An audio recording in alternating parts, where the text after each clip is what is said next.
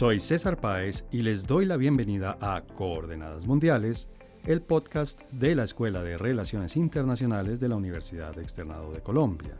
Si en 2013 le hubieran preguntado a alguien si Nicolás Maduro iba a continuar siendo presidente de Venezuela en 2023, lo más probable es que hubiera respondido con un rotundo no, seguramente acompañado de una mueca burlona.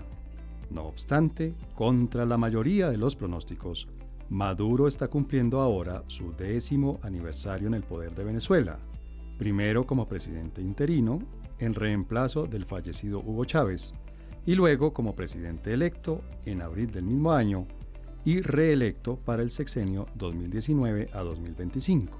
Ni las posibles divisiones internas del chavismo, encarnado en el Partido Socialista Unido de Venezuela, o en las fuerzas militares venezolanas, parecen haberse acercado a ser una amenaza real para la permanencia en el poder de Maduro.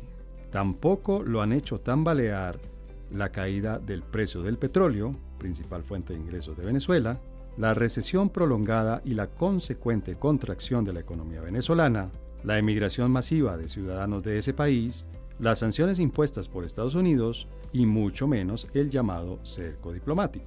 Lo cierto es que Nicolás Maduro se ha mantenido en el poder, en parte continuando el programa del socialismo del siglo XXI que le encargó un Hugo Chávez agonizante, en parte usando un pragmatismo y una sagacidad política que pocas personas le reconocían hace un decenio. Para analizar el gobierno de Nicolás Maduro, la situación de Venezuela 10 años después de su inicio, su relación con Colombia y otros países de la región y las posibilidades de cambio que puede haber en ese país, nos acompañan desde Caracas Giovanna de Michele y desde Bogotá Natasha Rojas Silva, Marie Teuf y Víctor Mijares.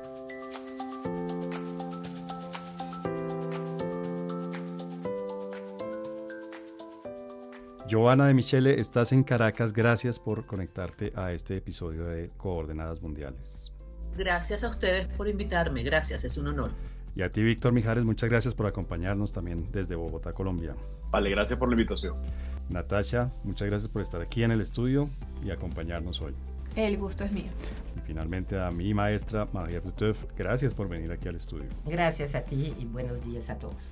Bueno, entonces comencemos. Les, les propongo que entremos en materia. Diez años de Nicolás Maduro en el poder en Venezuela. La primera pregunta que te invito a que nos contestes, Giovanna, es ¿cómo es que Nicolás Maduro llegó al poder. Nicolás Maduro era una, figura importante antes de ser ungido por el eh, presidente Chávez, no era tan importante. ¿Cómo fue ese camino, digamos, que llevó a Nicolás Maduro al poder en Venezuela?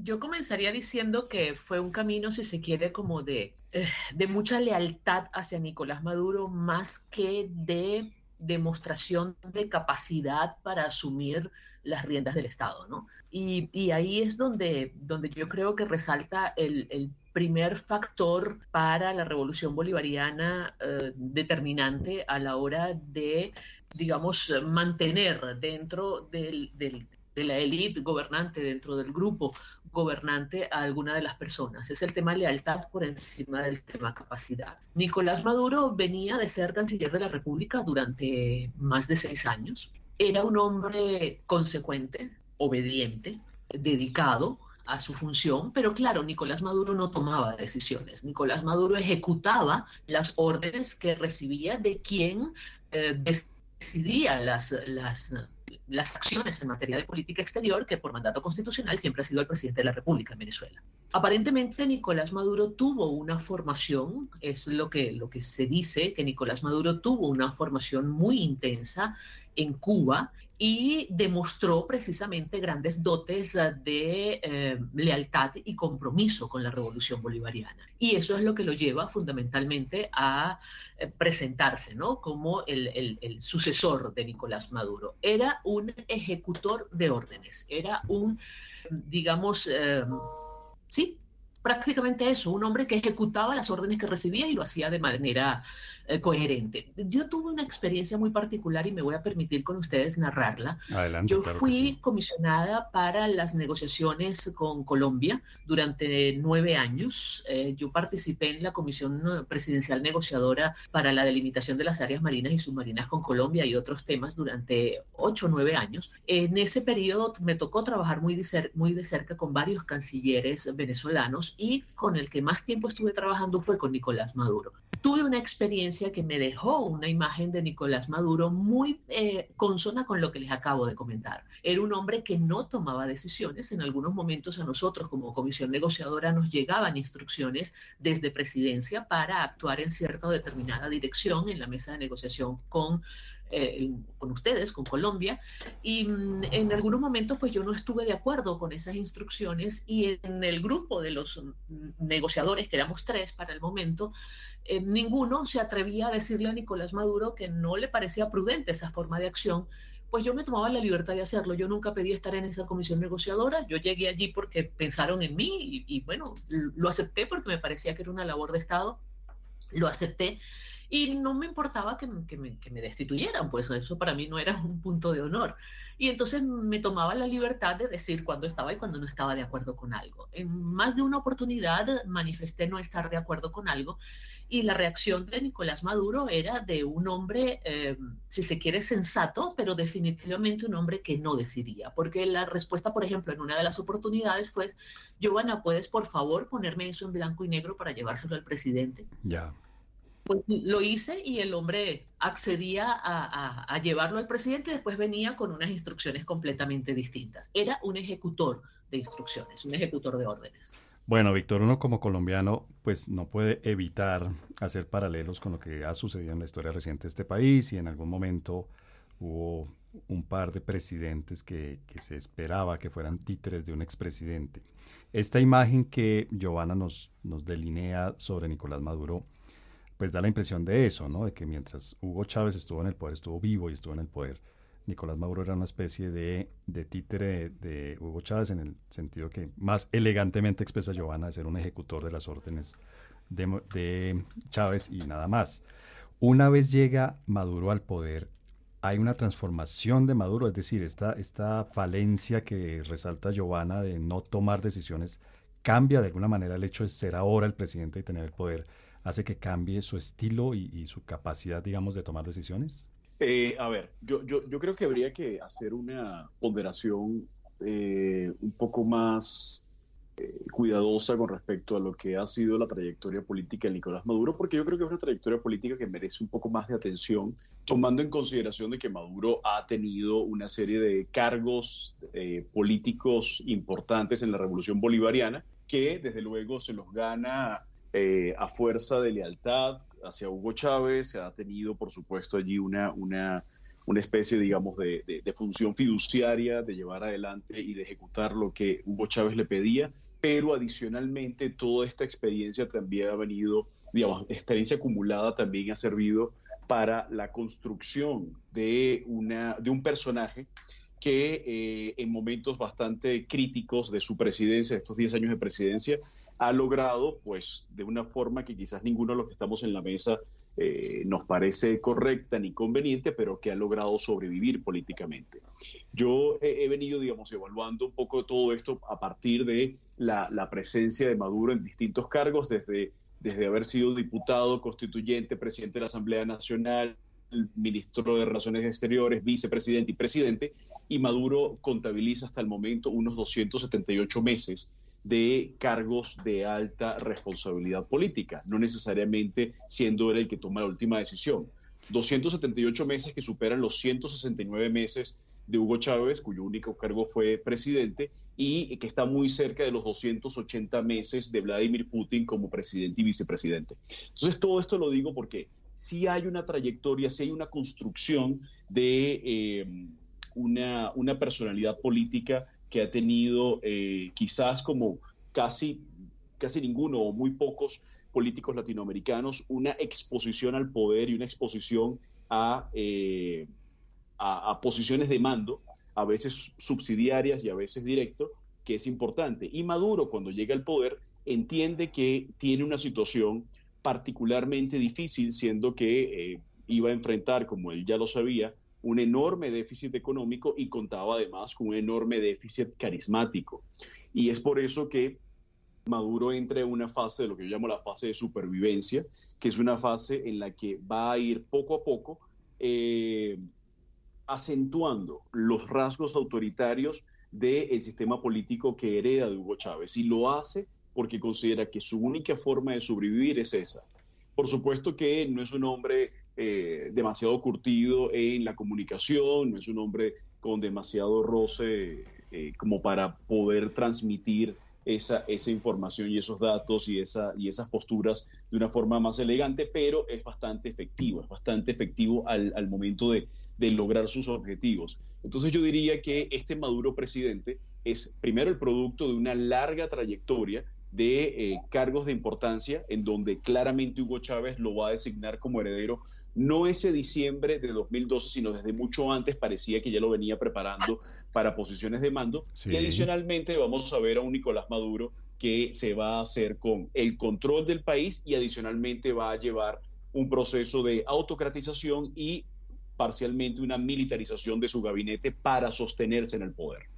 Esto que nos plantea Víctor Madiev, que es una especie de estrategia de, supervivencia, de cómo mantenerse en el poder, como acaba de decir Víctor, tiene, digamos, unos rasgos de personalidad, que son los que hemos analizado hasta ahora con Giovanna y Víctor, pero también es porque Maduro llega en una situación en la que, por ejemplo, el precio del dólar había caído, es decir, ya no, ya no tenía, digamos, ese, esa fuente de ingresos tan grande eh, Venezuela y su gobierno. El precio del barril, el del petróleo. Perdón, el precio del petróleo había caído y pues obviamente eso, eso generaba una situación diferente, una realidad diferente.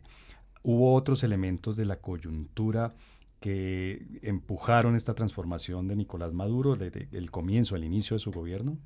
Sí, efectivamente. O sea, yo creo que la longevidad, longevidad gracias, de Maduro en la, en la presidencia en Venezuela es como una, una lección de humildad para los analistas, ¿no? Porque nadie pensó que se iba a quedar tanto tiempo, por los rasgos de, de, personalidad que describieron, que dicho en términos coloquiales, que Maduro se veía como un bobo, o sea, sí, y se, hacía chistes sobre eso, por la falta de carisma y además porque llegaba al poder en una situación económica muy, muy complicada. Entonces, que haya durado tanto tiempo, pues obligaba un poco a pensar aquí qué, qué, pasó. Yo creo que él ha, ha, contado con, con varias cosas que de pronto no sean... Uh, uh, ah, perdón, había dos cosas que decía. Que Maduro era un bobo y que um, iba, a, esta, eh, iba a, fisurar, estallar el chavismo, la división del chavismo. O sea, yo hace, durante 15 años, 20 años, se está hablando de que el chavismo ya está súper dividido. Hasta la fecha, las muestras, uno puede sospechar que adentro sí, pero han logrado mantener una unidad de fachada absolutamente impresionante sin que uno lo, haya previsto, porque yo creo que eso fue que no vimos lo que era el PSV, como Chávez con todo su amor por sí mismo, sí le trabajó a la construcción de un partido, o sea, para simplificar, y otros elementos. Y que obviamente también Maduro de alguna manera supo jugar de las, de, o sea, el gran, el gran reto de Maduro yo creo es que además cuando él llegó al poder, él no podía, o sea, el, la popularidad de Hugo Chávez era tal que él no podía criticar, y, por los riesgos de división del chavismo, no podía criticar a Hugo Chávez. Un presidente, un jefe de Estado que llega dice, todo lo malo es culpa de, mi antecesor y todo lo bueno lo hago yo. Maduro no tenía este margen de maniobra. Entonces va efectivamente a utilizar el capital Hugo Chávez hasta más no poder. O sea, es impresionante cuando uno mira la televisión venezolana, el Twitter, Hugo Chávez está presente en todo el discurso oficial, todo el tiempo. O sea, Maduro ha usado y ha abusado de eso, además de otros elementos que de pronto cuento, pero no quiero hablar más de la cuenta. Pero este Maduro que no sale, digamos, de la, de la sombra de Hugo Chávez, Natasha, cuando llega al poder es un presidente que uno podría decir que es simplemente una continuación del programa de Chávez. Hay una intensificación del programa del chavismo en el sentido de, llevarlo más al extremo aún del socialismo, esta idea de socialismo que tiene el PSV y el chavismo. Eh, fue un presidente que tal vez buscó, por el contrario, tender puentes con la oposición. ¿Cómo podríamos describir ese inicio del, del, gobierno de Maduro? Bueno, coincido con, con elementos que, que, ya han compartido un poco ese legado que le transmite Hugo Chávez, que pese a la construcción alrededor de, de su figura, ya él, ya él venía pensando en, en piezas diferentes para diferentes momentos, no necesariamente para su salida del poder y la enfermedad que, que va a devenir, sino para diferentes momentos y digamos esos contactos. Y claramente uno de los grandes errores que se comete fue subestimar a Nicolás Maduro tal cual como se subestimó por años a Hugo Chávez. Y eso pasó desde la llegada al poder y exactamente lo mismo pasa con Nicolás Maduro. Y él tiene una condición eh, muy particular en, en, el chavismo y es clave en el chavismo porque sí va a ser una pieza clave en la construcción de puentes eh, con el régimen cubano. Y eso de alguna forma representa un, papel y un rol muy diferente al de otros, como por ejemplo Diosdado Cabello y el mismo Tarek El, el. Entonces, eh, algo que, que, yo he trabajado y algo que logro identificar es que si claramente podemos ver un, un, cierto acento en algunos elementos del chavismo, sí ha habido mayor cercanía al mismo proyecto cubano en los últimos años. Y de hecho, parte de las razones que ayudan a Nicolás Maduro a sostenerse es precisamente precisamente esa ayuda al régimen cubano en todo el sistema de administración de identificación, en todo el tema de seguridad. Y parte de lo que incluso estamos viendo la persecución que se da al interior del chavismo es auspiciada y llevada por el mismo régimen cubano. Algo que si bien veíamos con, con Hugo Chávez, habían ciertas diferencias y ciertos espacios donde él tenía su propio proyecto, su propio proyecto bolivariano, digamos, con todos los reparos que podamos tener, pero en algunos momentos se lograba separar. Nicolás Maduro, por esas mismas debilidades, tiene que acercarse a otro tipo de regímenes, tiene que fortalecer sus relaciones con Rusia, tiene que fortalecer sus relaciones con China, y eso hace que hayan ciertos elementos que ya empezamos a ver diferentes. Y lo último que quisiera agregar sobre, sobre este punto es que Nicolás Maduro no es el solo, Nicolás Maduro es en combo. Entonces, cuando hablamos de Nicolás Maduro no lo vamos a entender a él solo como esa figura, de hecho, Cilia es un elemento clave en toda la construcción. es su esposa? Su esposa.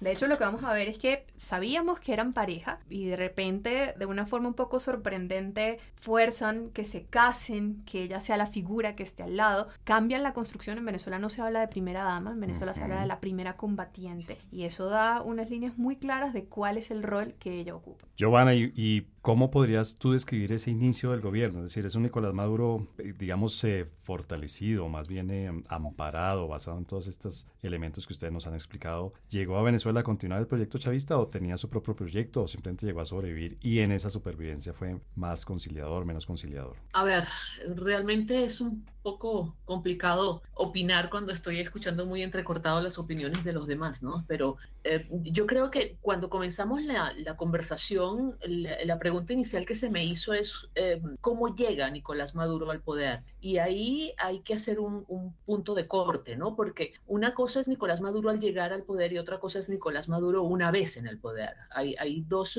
mm, digamos, expresiones completamente diferentes, ¿no? Cuando Nicolás Maduro llega al poder se encuentra con un proyecto que ya había iniciado Hugo Chávez, que había el compromiso de continuarlo, pero se encuentra con un Partido Socialista Unido de Venezuela, creo que alguien lo comentó, pero no pude hacerle un seguimiento, eh, bastante fraccionado con varios mm, núcleos de poder dentro del propio gobierno. Y en los primeros tiempos, Nicolás Maduro se muestra como una suerte de rehén de su propio entorno. Él se veía en la necesidad de llevar adelante el país, pero al mismo tiempo eh, mantener de alguna manera una sensación como de unidad dentro del partido, lo cual lo obligaba a ser complaciente con los diferentes grupos de poder. Entonces, que satisfacer a todos un poquito y eso hizo que los primeros años no se tomaran grandes decisiones desde el gobierno de Nicolás Maduro porque el principal objetivo era tratar de cohesionar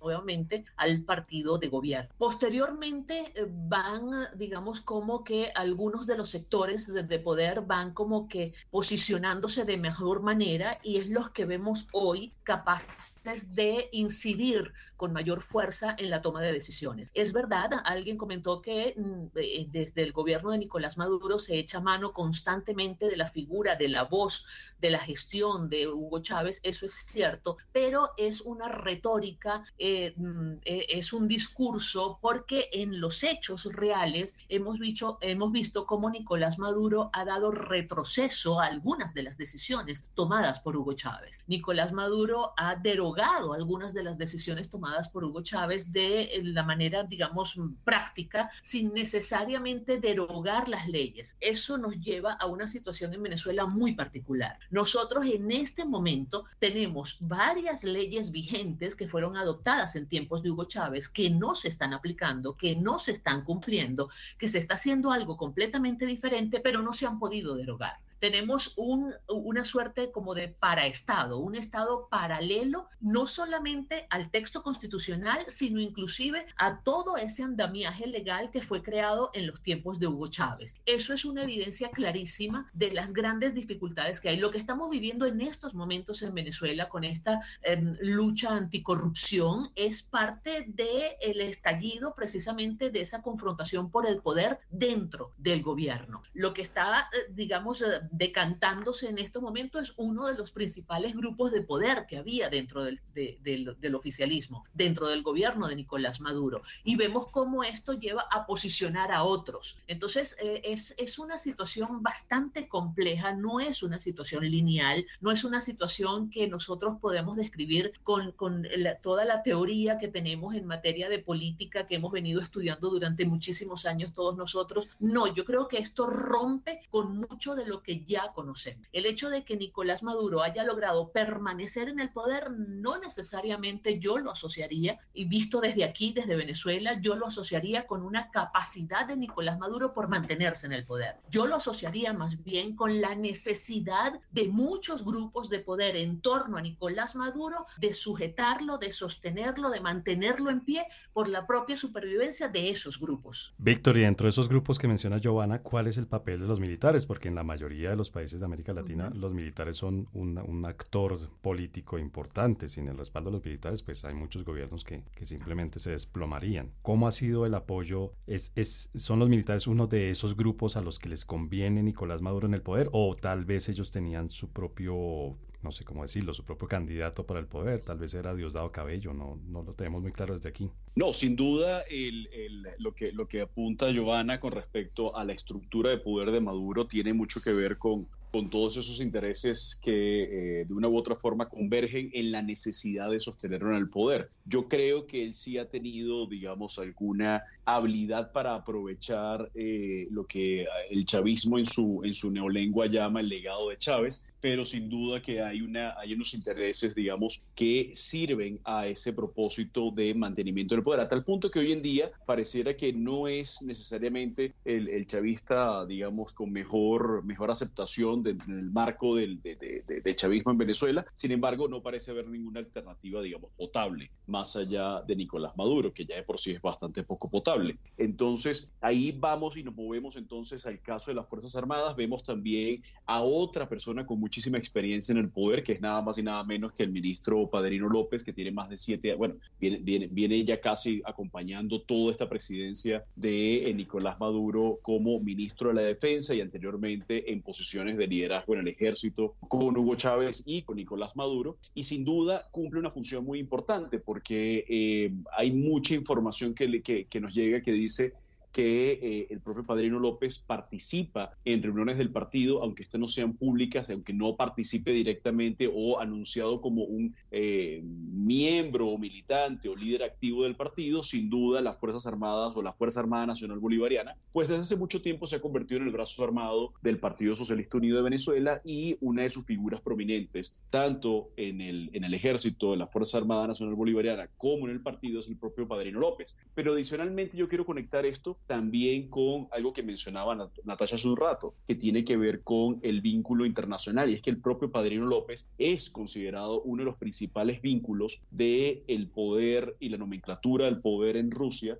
con Venezuela. Es decir, Padrino ha sido en buena medida ese vínculo con el, ministro, su homólogo ruso, el ministro Shoigu, ha sido un vínculo muy importante en esa estructura de, de alianza, de cooperación que ha servido, por supuesto, para, entre otras cosas, la transferencia en conocimiento autoritario, pero también transferencia militar, de apoyo y de participación de Fuerzas Armadas oficiales y no oficiales de Rusia en el caso de Venezuela. Ahora bien, si es absolutamente cierto que las Fuerzas Armadas o la Fuerza Armada Nacional Bolivariana cumple una función esencial en la estabilidad política del régimen de Nicolás Maduro, también es cierto que esas Fuerzas Armadas no pueden actuar de forma tan autónoma, tan independiente, porque desde hace más de 20 años han venido sufriendo un proceso de degradación que tiene que ver directamente con la politización, la fragmentación y la creación de estructuras sobredimensionadas, como por ejemplo un generalato que suma, suma casi 2.000 generales y almirantes, y adicionalmente una penetración muy importante por parte de los cuerpos de inteligencia y contrainteligencia. Aquí quiero llegar con todo esto. Las Fuerzas Armadas tienen una función importante en el sostenimiento de Maduro, están politizadas y están penetradas. Y eso también ayuda a que estas fuerzas no tengan capacidad, agencia propia política, para poder tomar decisiones que puedan desestabilizar el régimen. Entonces, por un lado, vemos un control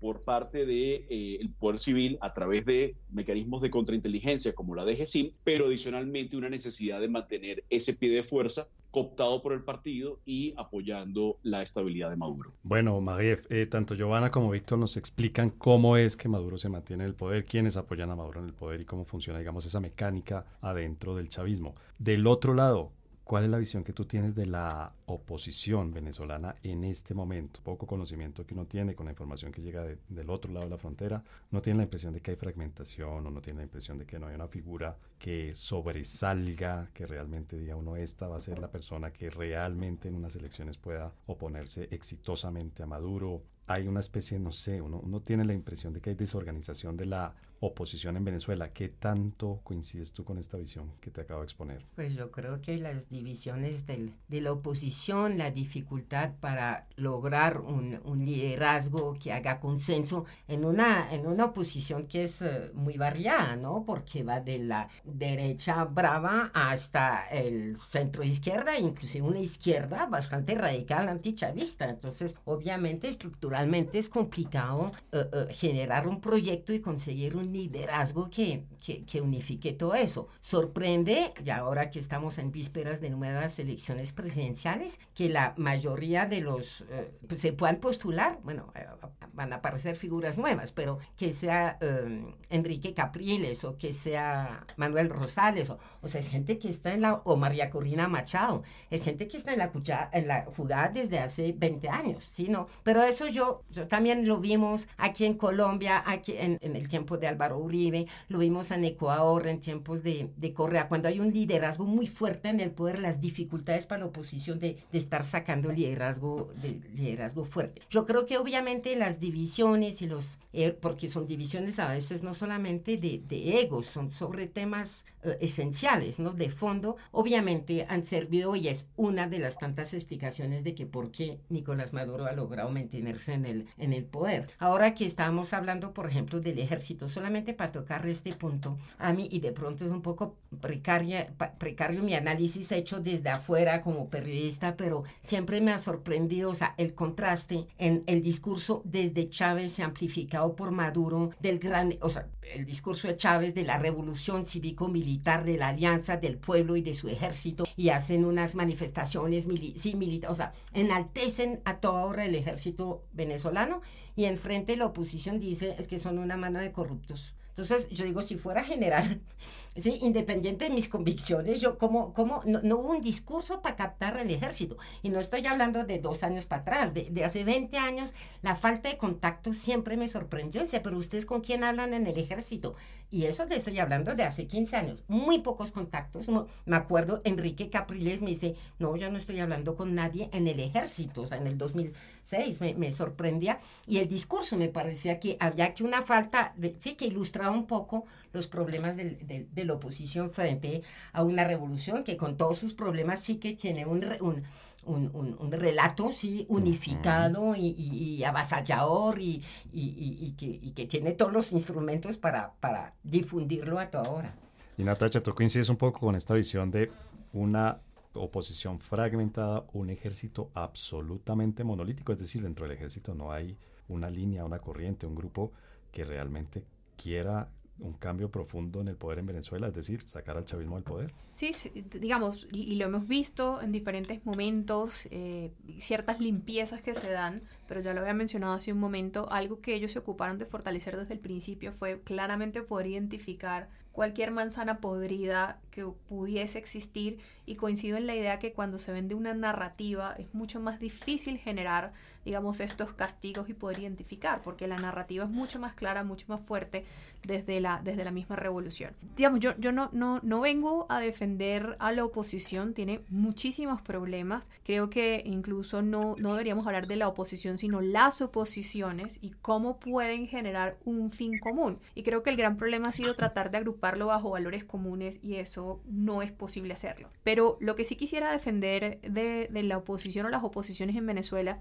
es que desde afuera, desde afuera se, les, se les juzga y se les evalúa como si estuviesen funcionando en una democracia, o al menos en un régimen, en, un sistema democrático con debilidades. Digamos, de un, régimen de una mm. verdadera competencia libre por el poder. Y, y, se les asemeja incluso con otras oposiciones en el resto de la región, como si las condiciones fuesen las mismas. Y claramente no lo es. Es una oposición donde claramente siempre se tiene que discutir si van o no van a unas elecciones, pero es que no son, son unas elecciones no competitivas.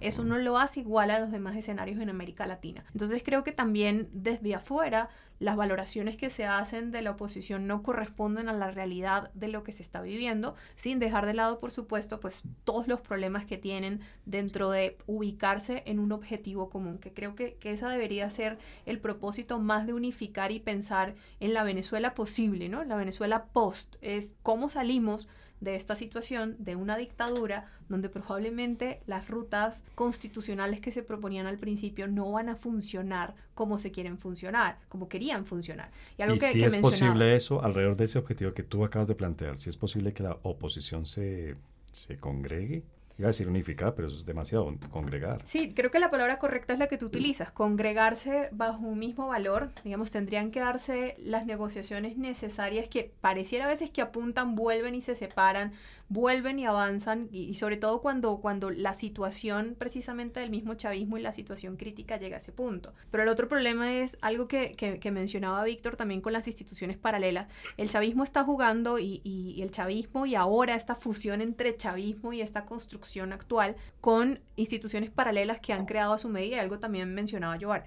Pero la oposición sigue jugando con la misma institucionalidad que trae Hugo Chávez cuando llega. Tiene que cambiar el discurso y decir, ahora esta constitución sí me gusta, yo voy a defender esta constitución. Entonces pareciera que, que, que, estamos hablando de dos grupos que están jugando en momentos históricos y en tableros completamente diferentes. Y un poco esquizofrénico, como lo escribes, ¿no? Es una posición que puede ser uno podría decir, tomando prestada la, expresión de la psiquiatría, es un poco esquizofrénico, ¿no? tiene que jugar en realidades que no son la misma, ¿no? sí, hace, hace poco eh, sacaba y hablaba, en, sacaba en, redes sociales una conversación sobre un, síndrome que se le ha tratado de poner un, un, adjetivo y es el síndrome de Estocolmo político. Y genera precisamente este tipo de problemas psicológicos donde la, la población no alcanza ya a dimensionar qué es lo real, quién es el opresor, quién me está dando para salir de, de, ese sistema de opresión. Ya digamos, las condiciones en Venezuela son muy diferentes para poder salir del régimen a lo que eran hace 20 años. Bien, muchas gracias. Perdón, solamente una cosita para complementar lo que dice. Eh, eh, cuando dice que la oposición juega en un, en un escenario que no es lo mismo que los otros países de América Latina, sin entrar en las consideraciones institucionales y políticas, la oposición está jugando en un país que ha perdido el 25% de su población en los últimos años, de los cuales la mayoría eran, o muchos eran opositores, o sea, ya de por sí es un... Y que quiere decir que parte de la oposición está en el extranjero, parte de la oposición está adentro, o sea, es uno de los tantos retos fenomenales que enfrenta la oposición. O sea, eh, un, desafío cuantitativo y cualitativo al mismo tiempo. Bien, muchas gracias.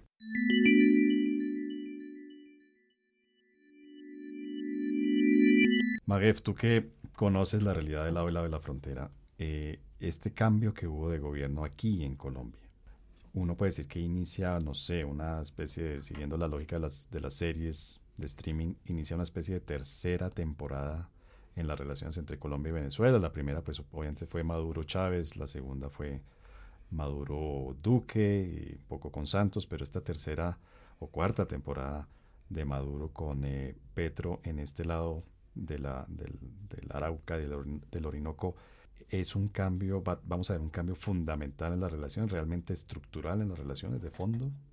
¿Me estás diciendo a nivel de la frontera? No solo la frontera, las relaciones. O sea, el restablecimiento de las relaciones entre los dos países. Pues yo sí creo que después de siete años es, es un cambio de, de fondo que está interviniendo. Estamos viendo que el impacto práctica, práctico, perdón, antes de eso, no es un, es un cambio que había sido desde el lado colombiano y buena parte de Venezuela también, yo creo, deseado por muchos eh, eh, actores. O sea, en, las en, las, en la campaña presidencial del año pasado con más o menos fuerza, pero todos los candidatos se habían pronunciado a favor de una reapertura de las relaciones diplomáticas y en la frontera más específicamente, o sea, los empresarios la están pidiendo a gritos, o sea, sobre todo el año pasado porque había señales de una posible reactivación de la economía venezolana y obviamente Colombia tiene mucho que ganar de, de, comerciar con Venezuela si es que hay eh, eh, reactivación económica en Venezuela.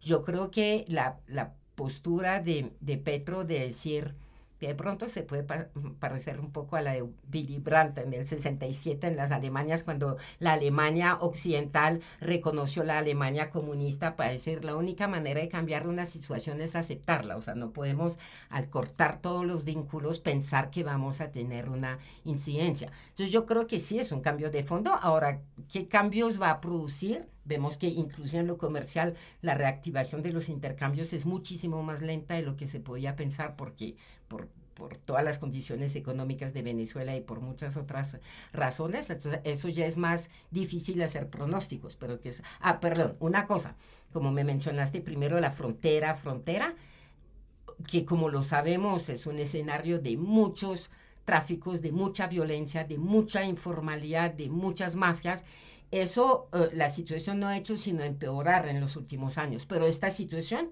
yo desde que estoy en Colombia hace 40 años, es una, es una frontera problemática, es una frontera con mucha informalidad, es una frontera con mucho contrabando. O sea, eso no, no viene de Maduro, no viene de Chávez, viene de antes y todo eso ha empeorado en los últimos años. Y Natasha, el papel de Colombia fue de, de una especie de mediador que tenemos precisamente en estos días la primera reunión entre Petro y la oposición venezolana de cara a unas posibles negociaciones entre la oposición y el gobierno venezolano. ¿Tú le ves, un, digamos, un, futuro prometedor? ¿Puede ser realmente una mediación bien recibida por la oposición y que pueda facilitar las negociaciones eventuales entre el gobierno y la oposición venezolanos? La verdad, no. O sea, no, no, o sea, esto no va a ser beneficioso para el mismo conflicto y las condiciones en Venezuela el, gobierno colombiano, más que un mediador en, el conflicto y la situación en Venezuela, es un mediador a favor de Nicolás Maduro porque necesita que se den ciertas condiciones en Venezuela para poder avanzar con su propio proyecto político. Y esto ya lo vivimos en, otras dimensiones, por supuesto, en el mismo gobierno de Juan Manuel Santos. Él tiene que cambiar su discurso hacia Venezuela cuando quiere negociar con las FARC modera el discurso, vuelve y se sienta cuando hacíamos estos chistes de, los nuevos mejores amigos, modula nuevamente su posición hacia Venezuela, lo usa para los, los fines internos que quería y de hecho unos pocos días después de la firma con las FARC, otra vez su discurso empieza a endurecerse en redes sociales hacia el régimen venezolano. Aquí hay algo adicional y es hay cierta afinidad política en los proyectos y eso hace que eh, aquí digamos hayan otro tipo de negociaciones entre, entre ambos, entre ambas naciones y particularmente del gobierno colombiano con Nicolás Maduro, donde intervienen varios elementos como el ELN, los grupos armados que están en la zona de frontera, el tema de sanciones que no es propiamente por el régimen de Nicolás Maduro, sino necesita el levantamiento de varias sanciones para poder avanzar precisamente con temas comerciales, el tema de monómeros, digamos, necesita Venezuela en otras condiciones para poder cumplir la agenda política. Pero esto no necesariamente va a impactar sobre la condición de la población venezolana y sobre la mejoría de las condiciones. Un claro ejemplo que ya estamos viviendo y es el tema de la migración es un tema que está empezando a pasar a un segundo plano en la agenda. Ya eh, las cifras empiezan a ser incongruentes. Ya el discurso hacia la migración venezolana no es el mismo. Entonces lo que vemos es que tan solo pasados unos meses, ya la población, que es la que realmente vive la crisis, se empieza a ver perjudicada. Y tú, Víctor, compartes, digamos, ese pesimismo de Natasha, la mediación que ofrece el, gobierno colombiano no va a contribuir a mejorar la situación interna de Venezuela? Pues lamentablemente lo comparto, porque creo que hay varios factores allí que están jugando para que exista de algún modo alguna desconfianza con respecto a, los puntos que están sobre la mesa, al mediador en particular. Eh, en los últimos meses ha habido, y, estoy de acuerdo en que tiene que haber una relación entre los dos países, es decir, es prácticamente imposible que un presidente colombiano no se involucre en la situación de Venezuela, sobre todo en el contexto actual, sea que lo llamemos mesa de negociación o se llame eh, cerco diplomático, es decir, pero desde Bogotá es prácticamente impensable que eso no vaya a ser un tema de agenda importante para como decías tú al principio del podcast, eh, para la política interna como para la política exterior. El problema en concreto aquí está en la confianza y sobre todo, yo diría, no solamente del lado colombiano, sino del lado venezolano, la estructura de esa oposición tan variopinta, ese collage opositor que es tan, que complejo de, manejar y tomando en cuenta también quiénes van a ser los invitados de esa oposición. Si esos invitados de la oposición, obviamente, digamos, no son representativos de los distintos frentes de la oposición, que ya sabemos por qué es tan, tan fragmentado, entre otras cosas por el régimen autoritario, va a, tener, va a terminar siendo, digamos, un, un saludo a la bandera. Otra, otra jornada de, de, diálogo, pero en donde no se pueda llegar a acuerdos vinculantes porque una parte de la oposición o una parte de la población no se sienta representada. Si efectivamente hay una invitación más abierta, pues tendría que ser un diálogo, va a ser un diálogo bastante complicado, va a ser un diálogo casi cacofónico, en donde no sé si el gobierno colombiano está en posición de manejar algo tan complejo como eso, cuando al tiempo está también manejando eh, su propia paz total, ¿no? sus propios diálogos con, con fuerzas eh, tanto criminales como insurgentes al tiempo. Entonces veo que también hay, por una parte, una coincidencia en dos procesos que se manejan al tiempo, en paralelo, y en donde hay una clarísima, unos clarísimos conflictos de interés porque por un lado Venezuela termina siendo garante del proceso eh, colombiano y Colombia del proceso venezolano. Entonces, por esas y otras muchas razones, digamos que no quiero extenderme en enumerar, creo que, y comparto con, con Natasha, ese, yo no voy a decir pesimismo, pero esa falta de optimismo o ese, o ese déficit de optimismo en cuanto a que esto efectivamente pueda conducirnos a una, a una, a una solución. Creo que es necesario, creo que eh, cualquier intento de esta naturaleza puede eh, eventualmente ser visto históricamente ya en el futuro como, como un inicio o como una continuación de algo que se tiene que dar para poder abrir y, o reabrir los canales de, comunicación para que se dé alguna forma de transición en Venezuela, pero eh, sin duda va a ser insuficiente. Magefi, si abrimos un poco el plano del análisis que estamos haciendo y, pasamos de lo binacional a lo multilateral, a lo regional, esta Venezuela de los 10 años de Nicolás Maduro es una Venezuela que está, digamos, más integrada a la región, está más aislada. Ah, obviamente entendemos que que hay coincidencias de la llegada de varios presidentes de izquierda al poder, pero eh, digamos, eso, eso ya había sucedido en el pasado y hoy en día Venezuela está más integrada, más aislada que hace 10 años. Yo creo que mucho más aislada. O sea, yo creo que todavía Chávez había logrado mantener algo de, de liderazgo, de, liderazgo, de simpatía, y porque Chávez tuvo petróleo plata hasta el final, ¿no? O sea, pero Nicolás Maduro yo lo veo bastante aislado.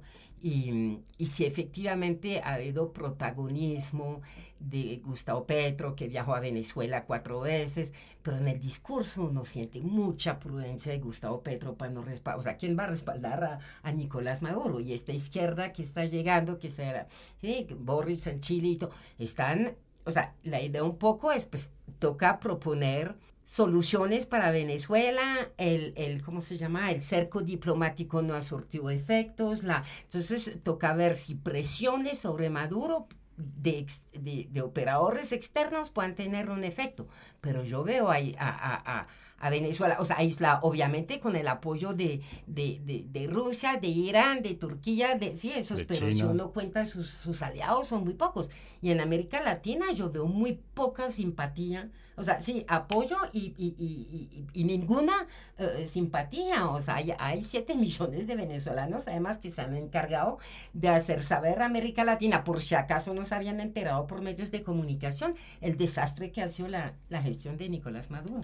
Pero esta alusión que hace Mariefa a la, a la migración venezolana, que tú mencionabas hace un rato, ha perdido un poco de importancia en las agendas internas de los países receptores, ¿verdad, Natasha? Es decir, la migración hoy en día, la migración de venezolanos hoy en día no tiene la importancia en la política interna de los diferentes países receptores que tuvo hace un año o dos años. Venezuela está perdiendo importancia en la agenda de la región, es decir, la región está poco interesada en solucionar el problema venezolano.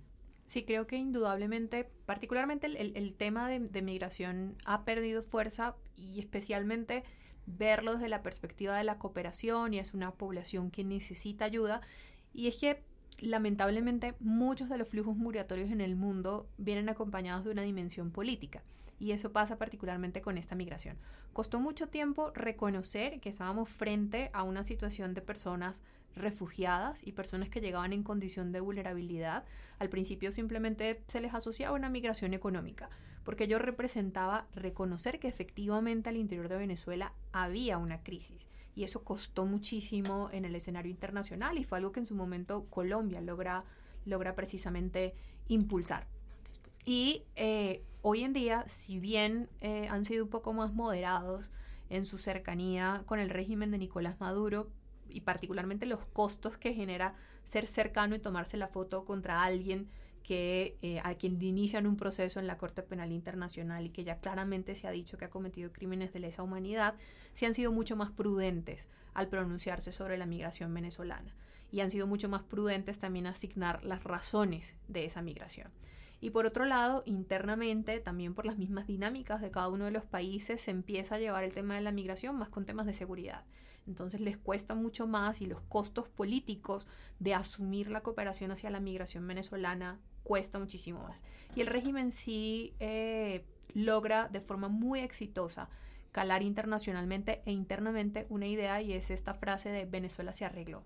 Yo ya perdí la cuenta cuántas personas me han hecho esa pregunta, si es cierto que Venezuela se arregló, si es cierto que ha regresado más de la mitad de la migración, lo cual es falso. Pero esta idea sí logra calar, sí tienen una estrategia comunicacional muy clara y muy fuerte y eso hay que reconocerlo y eh, se le resta importancia a la migración y el tema de Venezuela claramente en la agenda regional por sus propias dinámicas también ha perdido muchísima fuerza. Y yo creo que en la política electoral de los países también ha venido disminuyendo, digamos, ya Venezuela no es este gran coco electoral que se utilizaba para, para de los partidos de derecha para decir la izquierda en el poder es un camino a ese desastre que, que, que, que dibujaban de lo que es Venezuela, ¿o no, María? Digamos, ya no es el, ya no es uno de los argumentos más fuertes. Yo siempre me ha parecido increíble que ganara Gustavo Petro en un país con dos millones de venezolanos, ¿no? Porque sí tenía muchos agentes electorales eh, eh, eh, en contra de él y no y, igual ha ganado porque el discurso ha perdido fuerza. Yo mucho me alegre de que la migración no ocupara el no, no, no estuviera en el debate político porque vengo de una Europa donde la migración se ha vuelto un marcador político y xenofóbico tan asustador que dije que Maduro es política o, no es eso, hay que ver las condiciones para que en América Latina no había sido así. Pero es cierto que uno ahora en términos de políticas públicas, la migración no existe, o sea, o, ha, perdido mucho, mucho peso. Hay todas las, um, las razones que explico Natasha. Hay que decir también que llegó la guerra en Ucrania el último año y la crisis migratoria ucraniana ha acaparado la atención y el presupuesto de los organismos internacionales y no, sí, y, sí, eso porque son blancos, porque son europeos, porque y que eso yo creo que ha afectado mucho también la, la, la situación de la migración venezolana. Bueno, y para concluir esta parte, esta segunda parte de nuestro episodio, yo quisiera proponerles una ronda muy rápida de política, ciencia ficción. Ciencia ficción política es. ¿Ustedes creen que en 10 años vamos a estar hablando del vigésimo aniversario de Maduro en el poder? Víctor, ¿tú qué crees? Pues, pues me, resultaría un poco difícil tomando en cuenta incluso el estado de una persona que se ve que tiene sobrepeso, ¿no? Y tan, tan grave, pero este, más allá de ese factor, Creo que no sé si podríamos estar hablando de eh, los 20 años de Maduro dentro de 10 años, pero posiblemente sí estemos hablando de la continuidad y las transformaciones dentro del chavismo. El va a seguir siendo, sin duda, una, una fuerza muy importante en Venezuela y, y eso eh, creo que va más allá de, Nicolás Maduro. Bueno, Natasha, ¿tú qué crees? ¿Podemos estar viendo un Nicolás Maduro tal vez un poco más esbelto de lo que vemos ahora en 20 años en el poder o definitivamente es algo que no se plantea? No, comparto con Víctor, no estoy tan segura que sea Nicolás Maduro y, más allá de, sus condiciones de salud, eh, incluso lo que sí podría haber es que, como decía, hay, hay otras personas interesadas en que el mismo régimen se mantenga. Y creo que incluso en un escenario, digamos, no, no lo veo tan probable, pero puede estar en, en, la baraja, podrían estar dispuestos a sacrificar a Nicolás Maduro con tal de conservar el régimen. Y es que frente a, a una serie de acusaciones en el, en el escenario internacional y de cuestionamientos, e incluso por construir una fachada de unas elecciones, yo creo que podríamos ver en 10 años ese sacrificio que harían de Nicolás Maduro. Pero coincido, puede que en 10 años, no estaría segura si son los 20 años de Nicolás Maduro, pero sí estaremos hablando de una década más del, régimen en el poder. Bueno, pues con esta, con esta predicción un poco sombría, pues terminamos nuestro segundo eh, segmento del episodio de hoy. La recomendación bibliográfica de Coordenadas Mundiales. Víctor, para las personas que quieran tener más información de lo que está sucediendo en Venezuela, que quieran entender mejor lo que significa este décimo aniversario de Nicolás Maduro en el poder, ¿a dónde podemos enviar a estas personas a encontrar buena información?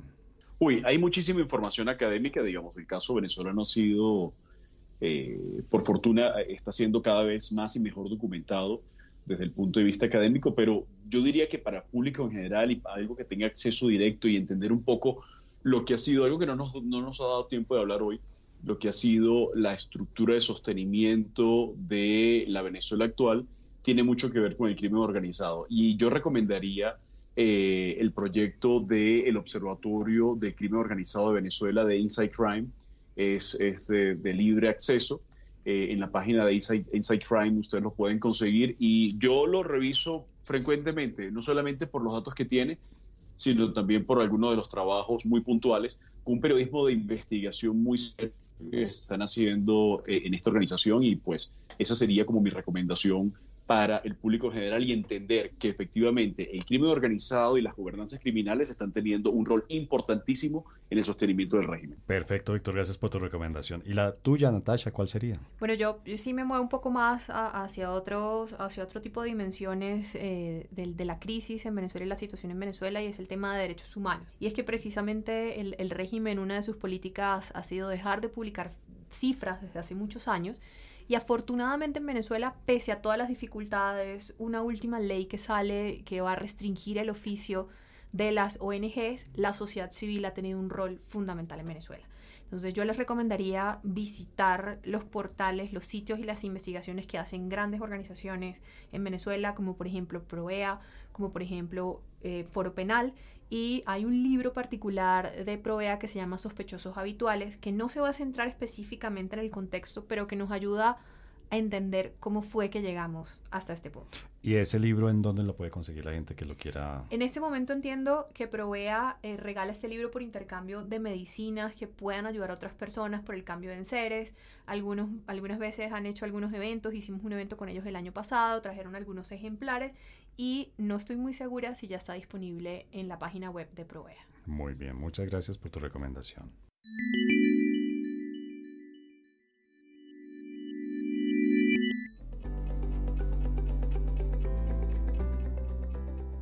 Bueno, esta despedida de este episodio de Coordenadas Mundiales es un poco inusual. Lamentablemente, Giovanna de Michele tuvo que, que abandonarnos por un problema de comunicación allá en Caracas y nuestra colega Mabel Tutev pues también tuvo que salir por un tema de un compromiso que tenía previamente. Eh, pues obviamente agradecemos la participación de ellas dos y tengo la oportunidad de agradecerle en persona a Víctor Mijares. Víctor, gracias por conectarte y acompañarnos en este episodio. Como siempre la orden, gracias a ustedes por la invitación. Y a ti, Natasha, muchísimas gracias por haber venido hasta aquí, hasta el, hasta el estudio, de acompañarnos y ayudarnos a entender la situación de Venezuela en estos 10 años de Nicolás Maduro en el poder. Muchísimas gracias a ustedes y espero que se repita la ocasión. Y por supuesto, muchas gracias a todas las personas que nos escuchan, a nuestro productor Rafael Piñeros y a nuestro técnico Javier Villamil, que nos ayuda con la grabación y la edición de Coordenadas Mundiales.